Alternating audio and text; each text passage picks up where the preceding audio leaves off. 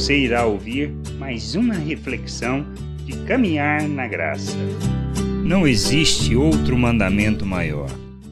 Como João escreve em sua segunda carta, do versículo 4 ao 6, lembrando aos irmãos do ensino que havia deixado. Fiquei sobremodo alegre em ter encontrado dentre os teus filhos os que andam na verdade, de acordo com o mandamento que recebemos da parte do Pai. E agora, Senhora, peço-te não como se escrevesse mandamento novo, senão o que tivemos desde o princípio, que nos amemos uns aos outros.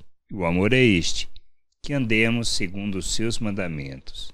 Este mandamento, como ouviste desde o princípio, é que andeis nesse amor. Quando compreendemos que somos filhos de Deus, feitos à imagem de Cristo e que devemos fazer a jornada de amadurecimento para sermos cheios dele em todas as nossas ações, revelando o Pai, compreendemos que a única maneira de fazermos isso é andarmos no seu amor. E andamos neste amor quando fazemos de nossas vidas oferta em favor de Sua vontade, para que a terra se encha do conhecimento da Sua glória. Amar segundo o amor de Deus não é gostarmos das pessoas, mas entendermos que, mesmo não merecendo, nos movemos em seu favor, expressando as virtudes do Pai, revelando o fruto do Espírito em todas as nossas ações e palavras. Não existe mandamento maior que a expressão do amor de Deus em nossas ações e palavras,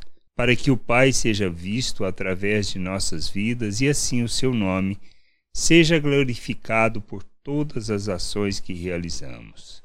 Que a gente possa entender, que possamos expressar o amor de Deus, aprendermos a expressar esse amor em todas as nossas atividades, atitudes, palavras, de maneira que nosso Deus seja glorificado, que a gente possa crescer, amadurecer e buscar o conhecimento do Senhor para o revelarmos ao mundo.